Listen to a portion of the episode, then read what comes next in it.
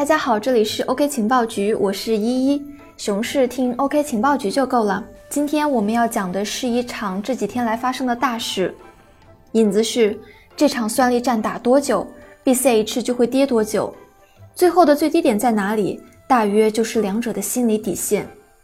大家都已经知道是什么事情了吗？昨夜横盘多日的比特币最终选择了自己的方向，放量下跌。可以看到啊，目前比特币在各大交易所的现货和期货的价格均跌破了六千美金，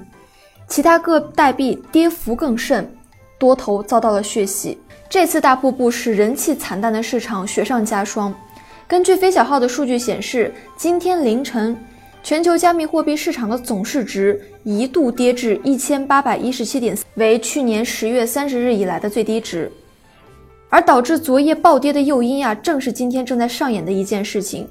自称中本聪的澳洲科学家 CW 将在今天基于 BCH 的协议上真正的实行 BCH 的硬分叉，以此引爆了 BCH 的算力之争。那么下面呢，一一就给大家讲一讲整件事情的始末。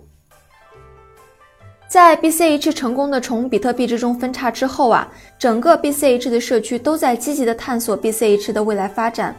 然而，在今年，也就是二零一八年的四月，BCH 社区发布中期的发展路线图之中，以吴继涵团队为主导的 BCH 开发团队之一 Bitcoin ABC 表示，将对 BCH 的进行技术升级和完善。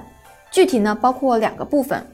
第一个是扩容，就是将区块的大小变为三十二 MB，已经在五月份完成了。另一个就是重新添加几克比特币的脚本操作代码，也就是 OP 代码，比如 OPCAT、OPAND、OPOR 等。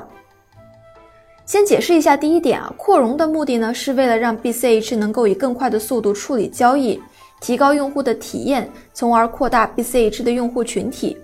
而第二点，增加 OP 代码的目的啊，是为了让 BCH 的网络能够和以太坊一样，拥有智能合约的功能。扩展了 BCH 的功能呢，可以让它像一个开放式的平台那样搭载更多的应用。站在旁观者的角度啊，好像每一次改版每一条都是为了让 BCH 变得更有价值，而这一方案也得到了 BCH 社区的大部分人的认可。然而就在这个时候，有人提出了反对意见。以奥本聪为代表的开发团队认为，本次 BCH 的发展规划有违比特币最开始设定的货币流通的初衷。于是啊，奥本聪就成立了一个名叫 Nchain 的项目，并于二零一八年的八月十六日创建了 BSV 节点客户端，英文全称是 Satoshi Vision，意为中本聪愿景，扬言将在 BCH 协议上实施名为 Bitcoin Satoshi Vision 的分叉币，也就是 BSV，以此来挑战目前主导 BCH 社区的吴继涵团队的权威性。由此形成了以吴继涵为首的 ABC 团队和奥本聪为首的 BSV 两大阵营，分歧就此开始，而且现在愈演愈烈。就在今天十一月十五日，ABC 团队将会发布啊 BCH 的零点一八版本，而针锋相对的 BSV 团队将会发布基于 BCH 的零点一七版本开发的 BSV 版本。一旦成功啊，就表示 BCH 将分叉为。BCH ABC 和 BCH SV 两种数字货币，面对 BCH 的分叉情况，向来很强势的吴继涵对此事的态度就是：我绝对不允许 BCH 分叉，希望通过 BCH 的 POW 机制来遏制这件事情的发生。也就是说，通过达成 BCH 网络中百分之五十一的算力共识，直接除掉 BSV 所分叉出的这条链。对外表示啊，为了赢得这场算力之战，他已经部署了九万台矿机，而奥本聪则联合了 CoinGeek、BMG、SBI 等矿场，应对了即将面临的这场算力战争，甚至已经为这场战争留下了后手。一旦这场算力之战演变成一场持久战，奥本聪就会通过其掌握的强大资本，而将 BCH ABC 的价值抹杀，直接继承整个 BCH 的主体地位。到目前为止啊，两者之间的矛盾基本上已经是势同水火。然而，两者之间看似不可调的分歧，其实却并非如同表象一样那么的不可共存，甚至两个人的观点的边界都存在一些模糊。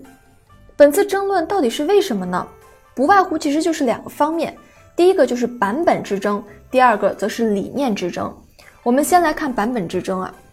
吴继寒为首的 ABC 团队发布的0.18版本，主要是对 BCH 的目前状况、当下 32MB 的区块大小认为它很合理，不需要扩容。不过增加了 CTOR 这个东西，也就是说可以为后续的石墨烯和大区块升级做一个铺垫。也就是说我们可以慢慢来。概述起来就是目前的容量够用，没有必要扩容。不过啊，我们已经做好了基础，可以稳着来升级。而以奥本聪为代表的 BSV 团队发布的 BSV 版本啊，则认为说，为了使更大的银行、百货公司使用 BCH，我们必须要立刻把当前的区块容量的上限从当前的 32M 一下子提到 128M。从版本之争来看，两者的观点都是为了使 BCH 的区块扩容，只不过一个比较着急，一个呢比较缓慢。一方以稳为主，一方则更快的想要看到结果。两者的做法虽然有区别，但是本质上也是没有矛盾的。我们再看理念之争，以吴继寒为首的 ABC 团队认为，BCH 应该允许验证来自区块链外部的信息，方便日后啊能够部署像智能合约啊和侧链技术等等。而奥本聪为代表的 BSV 团队则认为，比特币现金就是一种点对点的支付系统，主要的功能就是支付。所以，智能合约和侧链技术，还有公链式的发展策略，对于 BCH 的初衷来讲，完全就是南辕北辙。这仿佛也是成为了导致这一场鱼死网破战役的本质原因。然而，有趣的是，就算是这两种南辕北辙的理念，在实际操作中，其实也有共同的诉求。按照 BSA 团队的想法，则需要将底层的协议恢复到最初的版本，也就是中本聪最早的0.1版本。然而，事实上，世界经过了这么久的变化，0.1版本其实并不适合当前的实际形势了。后来有很多为了系统安全稳定运行而不得不做的底层协议改进，这些改进也已经被广泛采用了，所以想要恢复到0.1版本不太可能。然而，按照 ABC 团队的想法呢？虽然需要适应时代，以进行底层协议的演进更新，但是诉求寻找一种稳定的底层协议，在这个方法上啊，并没有本质的不同。所以综合两点，我们来看，如果我们把 BCH 的网络比作一个没有红绿灯的小镇，我们能确信的是，多年之后啊，这个小镇一定会挤满了人。那人们就需要在这个小镇修一条四车道的高速公路，以备以后能够把这条路扩大成更多的车道，或者干脆现在就直接修一条十六车道的高速公路，这有什么冲突吗？两者所争论的本质并非无法调和，我们认为也许还有更深层的原因，但我们能知道的是，这场争论的最终结果还是得矿工才能定夺。现在社区的目光几乎全部都聚焦于几大矿池。CoinJig 是目前最大的矿池，倾向于支持 Nchain。事实上，CoinJig 是 Bitcoin SV 的幕后推手，而其他的矿池似乎都支持 Bitcoin ABC。在其他的矿池当中啊，吴继寒仅仅一人就掌控了 BTC.com 和 Antpol，而 ViaBTC 也是比特大陆投资的矿池，目前看来也是支持 Bitcoin ABC 的。目前还不清楚对立的两派各自控制了多少算力，但是据 CoinDance 的数据显示啊。CoinJig 控制了大约是百分之二十七到百分之二十九的算力，而 Bitcoin 和 Antport and Via BTC 联合起来控制了百分之十六到百分之二十一的算力。不过，BTC 的 Com 的控制的算力数据在过去的一段时间内波动也是相当的大，有时候是百分之二十，有时候百分之三十，还有百分之三十八过。而 CoinDance 认为还有百分之二十七到百分之三十的算力控在谁的手里面还不知道呢。所以我们也不知道谁会赢得这场战争，但事实上，赢得这场战争的结局到底意味着什么，我们现在也不能推测。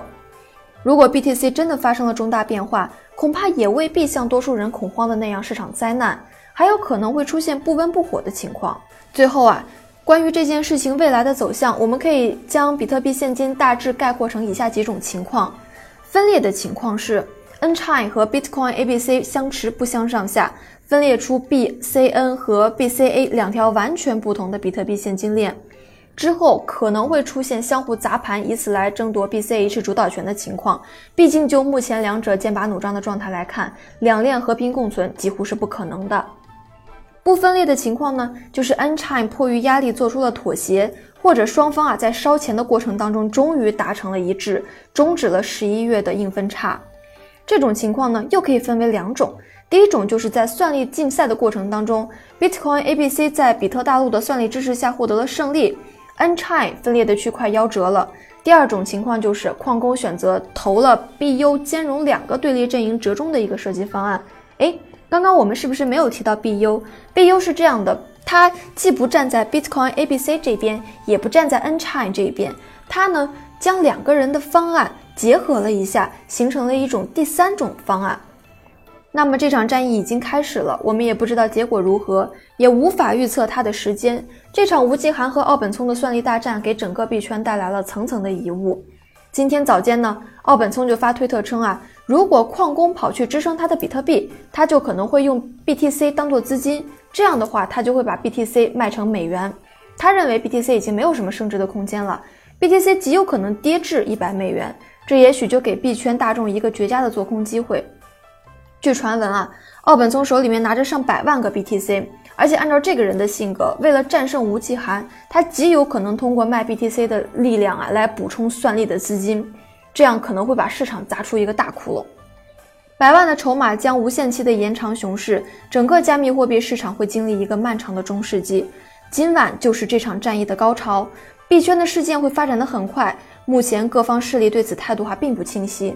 有一点是清晰的。就是币价正在下跌，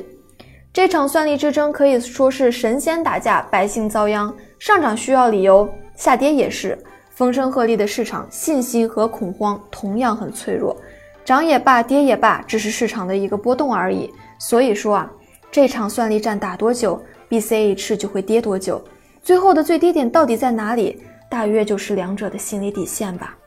最后，我们节选一些网友的观点来做参考啊。那 BCH 作为 BTC 的第一个分叉币出现，先不论以后跟 BTC 的皇位之争，单从一个独立的个体来说，BCH 的优势就非常的明显。首先，后台是第一矿霸比特大陆，有大量的算力支撑，技术方面也无用担心。其次呢，比特大陆即将赴港上市，明面上的资产来源于销售芯片和矿机，其实更重要的是它储存的数字货币。如果后续需要变现啊，必须要拉升 BCH。但是最近也出现了小插曲，社区分裂可能会再次分叉，不过依然还是比较看好 BCH 的增值空间。还有一个朋友说啊，主要是吴继寒、江卓尔推动的项目，团队倒是没什么问题，技术、运营、市场啊、资本都可以，扩容方案也好，但是生态不够，BCH 的生态连累了它。下一波牛市的时候啊，可能 BCH 会有比比特大陆、比比特币更大的涨幅。生态起不来也得起来，社区是否支持要看下一波牛市时 BCH 能否拥有足够的支持者了。最后这一条呢，来自我们内容组的小马哥，他说的就是啊，两者的矛盾不可调和，算力之战准备打响，但这也许只是个开始，可能未来呢还会不断的有这样的分歧存在，因为无际寒相对于中心化的社区管理方式更偏向于保留不同的意见，利于探索更多的可能性，但同时这样的话也要面临更多的风险。未来 BCH 的落地和应用会更加具有效率和结果，但存在一定风险，因为 CSW 的相对中心化的社区管理方式更偏向于消灭不同的意见，集中力量完成同一件事情会使行为更加具有效率，但是走错方向的风险却会大大的增加。不管怎么说，这一次都是 BCH 走向更好的必经之路。好了，感谢大家的收听，今天我们的节目就到这里啦，我是依依，我们下期再见啦。